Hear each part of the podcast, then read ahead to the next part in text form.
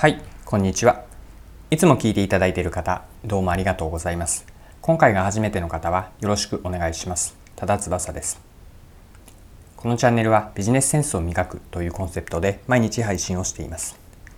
え今日は何の話？かというと、マーケティングです。えマーケティングでの顧客課題をどうやって知るか、顧客課題を知る方法について皆さんと一緒に考えていければと思っています。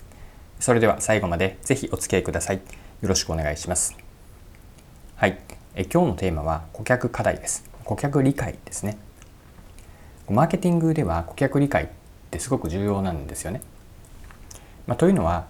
マーケティングに、限らず事業全体のことなんですけれどもどんな事業でも顧客お客さんがいて初めて成立しますでお客さんに何か価値を提供してそれに対して対価をもらうそこから利益を得て利益をさらに投資していくこの流れをぐるぐる回していくのが事業の基本的なサイクルですまあだからこそ顧客からどうやって選ばれるか自分たちがなぜ選ばれるかというのを理解するのはすごく大事なんです。まあそこで顧客理解ですよね。中でも顧客の課題は何か。まあどんな問題を抱えているのかどんな不不満とか不便不安のようなものも含めたこう不を持っているのか。どんなこう欲求満たしたいもの満たされていないものがあるのか。こうしたことを理解してそこに自分たちが何ができるか解決策を提示してソリューションを提示して価値を提供する。そのための出発点となるのが顧客理解。特に顧客の課題は何かなんです。じゃあ今日の本題であるじゃあ顧客理解をどういうふうにやっていくかどういうステップで知っていけばいいのでしょうか。でまず最初にやることは何だと思うでしょうか。顧客理解の最初のステップというのは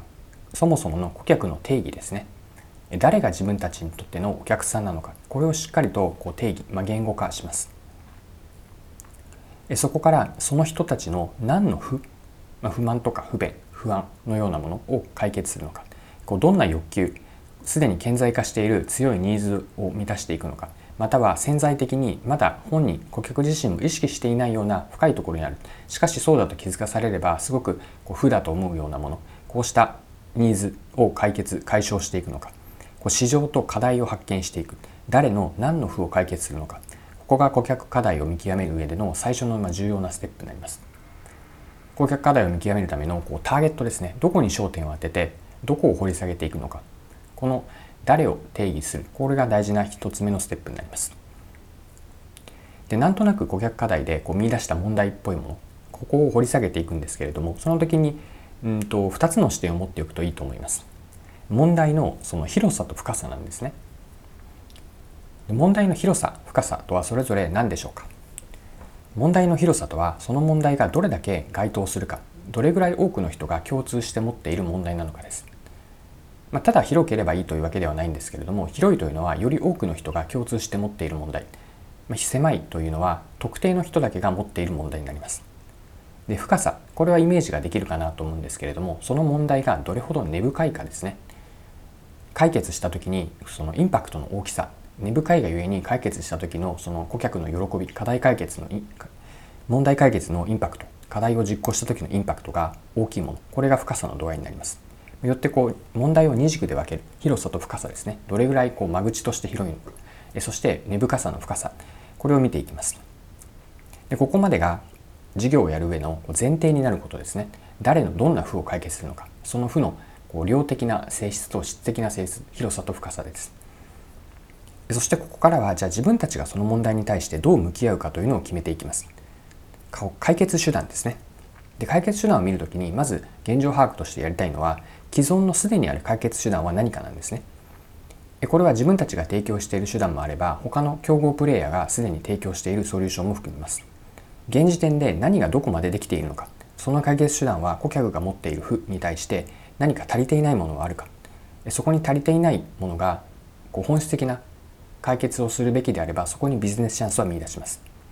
でこうした負を解決する、うん、争う相手これが競合プレイヤーになります。でもう一つビジネスの観点で見極めたいのはそこにこうお金の匂いがするかですね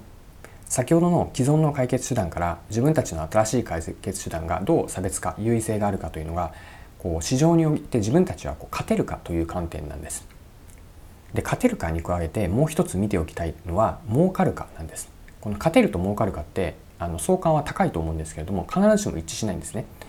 例えば勝てるんだけれども全然儲けにならないといったようなものがあるので勝てるに加えてかつ儲かるかこの視点を持っていきます。でこれを顧客視点で見ていくんですけれどもその想定していた顧客がその問題に対して自分たちのソリューション解決手段というのにこうお金を払ってでもそれを手に入れたいと思うかなんです。このお金を払ってでも willing to pay というふうな言い方をマーケティングではしますがお金を払う意思ですね。その気持ちがあるかどうかです。この気持ちがないと例えばその手段は、まあえーと、あれば良い程度のものなのか、まあ、ただなら使うよくらいのものなのかそうじゃなくてこれを解決するためには本当に自分の身銭を切ってでも財布から実際にお金を出して払ってでもそれを解決したい。そのソリューションを得てそこから提供価値を得る。問題解決をしてより良くしたいというその意思お金を払う意思があるかどうか。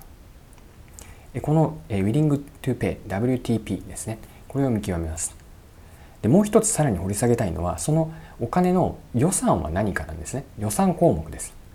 こう B2B であれば明,、えーと、明確的なこう予算の項目があるんですけれども、えーと、B2C 一般の消費者向けの商材、え、商品サービスであってもその頭の中になんとなくのその予算項目というのは紐づいているんです。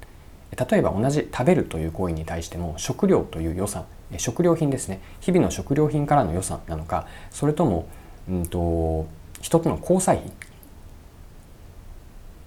飲食をして何かこう楽しむためのエンタメの要素も含めた交際費なのかそこからの予算の出どころ財布の出どころなのかによって予算感というのは全然違うんです。まあ、前者の食料品であればそれだけえっと、何十円単位でこう切り詰めているかもしれないですし交際費であれば3,000円5,000円というのはどんどん出せる。こうしたお金を払う意思がある。かつその予算は何の予算から捻出されるのか。すでにある予算からこう代替されるのか。新しく取ってこれるのか。こうしたお金の出所。つまりはどの程度儲かるのか。という観点も顧客課題を理解するには重要なポイントになります。はい、えー、というわけでそろそろクロージングです。今回はマーケティングでの顧客課題をどう知るかについて順番に4つのステップですね。に分けて見てきました。いかがだったでしょうか？最後にまとめとして簡単に振り返っておきます。顧客課題を知るためにはまずは顧客の定義をしてその人の何の負を解決するのかこう市場と課題発見をします。その時にその問題の広さ間口の広さですね。どれだけ多くの人に共通するのか。また深さ根深さも見ていきます。でここまでを前提としてじゃあその設定した問題に対して自分たちはどんな解決手段を提供するのか、まその時に今はできているこう既存の解決手段競合プレイヤーが提示している解決手段は何か。それに対して自分たちのこう新しさ優位性は何かという観点で見ていきます。これは勝てるかという要素です。もう一つ儲かるかですね。その想定した顧客はお金を払ってでも自分たちが提供する商品とかサービス。そこから得られる本質的な価値にお金を払ってでも得たいと思うか。この儲かるかという視点その時にそのお金の出所の予算は何かですね具体的には例えば食料品という予算なのか、えーと、友人知人との交際費として捻出されるのかこうした儲かるかどの予算どのお金を使ってもらえるのかという観点で見ていくといいでしょう。はい、え今回も貴重なお時間を使って最後までお付き合いいただきありがとうございました。このチャンネルはビジネスセンスを磨くというコンセプトで毎日配信をしています。次回もぜひ聞いてみてください。また、チャンネル登録をしてフォローいただけると新しい配信を見逃すことがなくなります。まだの方はぜひチャンネル登録、フォローをよろしくお願いします。それでは今日も素敵な一日をお過ごしください。